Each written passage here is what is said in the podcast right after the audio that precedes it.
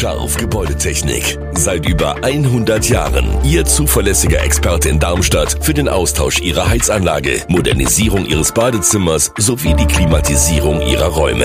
Erwarten Sie mehr von uns, als Sie es gewohnt sind. Scharf Gebäudetechnik.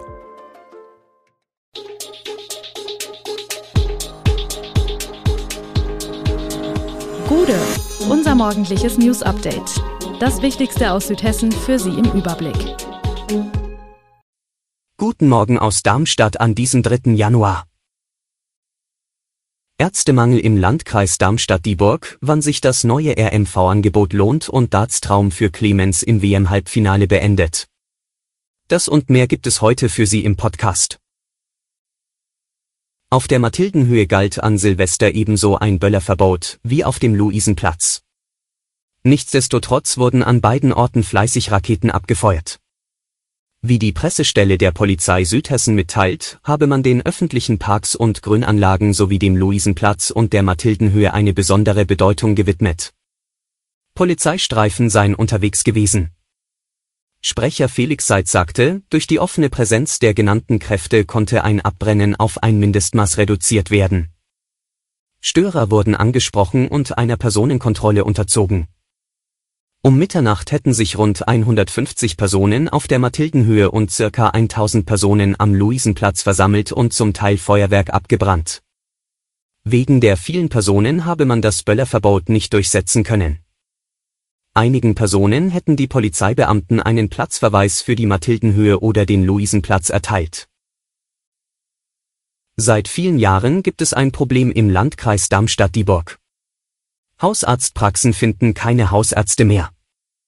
Die Zahl der freien Arztsitze im Landkreis ist nach Daten der Kassenärztlichen Vereinigung KV aus dem Dezember 2022 vor allem im Osten des Landkreises dramatisch, dort sind derzeit 14,25 Sitze nicht vergeben. Das entspricht nur noch einem Versorgungsgrad von knapp 88 Prozent. Im Mittelbereich Darmstadt, zu dem die meisten Kommunen im Westen des Landkreises zählen, fehlen 2,25 Sitze. Funkstadt und Erzhausen gehören in ärztlicher Hinsicht zum Mittelbereich Groß-Gerau, wo 8,5 Sitze fehlen, und Neu-Isenburg, wo 4,5 Sitze fehlen. Die Lage ist also längst nicht nur für Patienten, sondern auch für Mediziner ungemütlich. Zumal zwischen 2018 und 2030 von den 150 Hausärzten im Landkreis 100 Ärzte in den Ruhestand gehen. Viele Menschen pendeln täglich zu ihrem Arbeitsplatz und zahlen monatlich viel Geld für Zugtickets. So könnte für viele Pendler das 49-Euro-Ticket eine Entlastung sein, allerdings ist es erst ab April verfügbar. Nun hat der Rhein-Main-Verkehrsbund reagiert und seit Januar ein neues Angebot, einen Sparpass. 10 Euro im Monat kostet er und funktioniert ähnlich wie eine Bahncard. Er vergünstigt Einzel- und Tageskarten um 25 Prozent. Um ein Viertel reduziert, kostet eine Tageskarte nach Frankfurt wie nach Wiesbaden gerundet 14,25 Euro. Das lohnt sich bis zum 14. Nutzungstag einer Tageskarte, dann würde der Preis die Kosten für eine reguläre Monatskarte übersteigen. So zeigen Hochrechnungen, dass sich das Angebot nicht für alle lohnt. Dauernutzern hilft das Angebot, je nach Strecke, wenn überhaupt, nur gering. Gelegenheitsfahrer können davon jedoch profitieren. Den Pass gibt es an Verkaufsstellen, an Fahrkartenautomaten und als RMV-Handyticket zu kaufen. Der Starttermin für den Sparpass ist frei wählbar. Es geht wieder los. An diesem Dienstag startet Fußball-Zweitligist SV Darmstadt 98 in die zweite Phase der Vorbereitung auf die Rückrunde. Am Dienstag und am Mittwoch wird noch einmal öffentlich am heimischen Böllenfalltor trainiert. Am Donnerstag geht's dann ins Trainingslager ins spanische El Sala. Rund 25 Kilometer südlich von Valencia soll dort der Feinschliff erfolgen für die Rückrunde, in die der SV 98 als Tabellenführer geht. Ins Trainingslager fahren vermutlich alle Spieler mit, auch Magnus Warming, der zuletzt wegen eines Syndesmosebandrisses gefehlt hatte. Ob André Leipold dabei ist, wird sich zeigen, der 21 Jahre alte Stürmer könnte noch verliehen werden, um auf Spielzeit zu kommen. Ein neuer Stürmer wird Stand jetzt nicht dabei sein. Das Wintertransferfenster ist zwar seit Sonntag geöffnet, doch das ist es noch bis Ende Januar. Da ist also noch Zeit, um eine Verpflichtung anzugehen. Am Neujahrstag 2023 ist die Feinstaubbelastung in Deutschland nach Daten des Umweltbundesamtes im Schnitt nicht extrem hoch gewesen. Ein Grund waren günstige Wetterbedingungen. Zu den Städten mit der höchsten Feinstaubbelastung gehörte die rheinland-pfälzische Landeshauptstadt Mainz.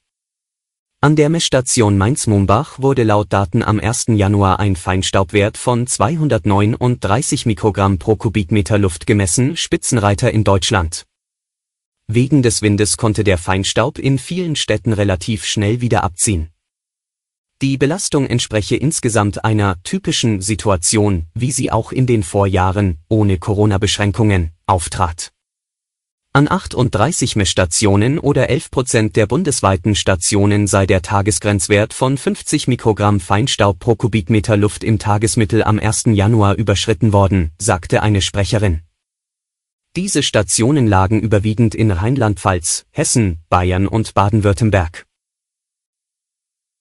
Gabriel Clemens hat einen weiteren Überraschungscoup bei der Darts-WM verpasst und ist im Halbfinale von London ausgeschieden.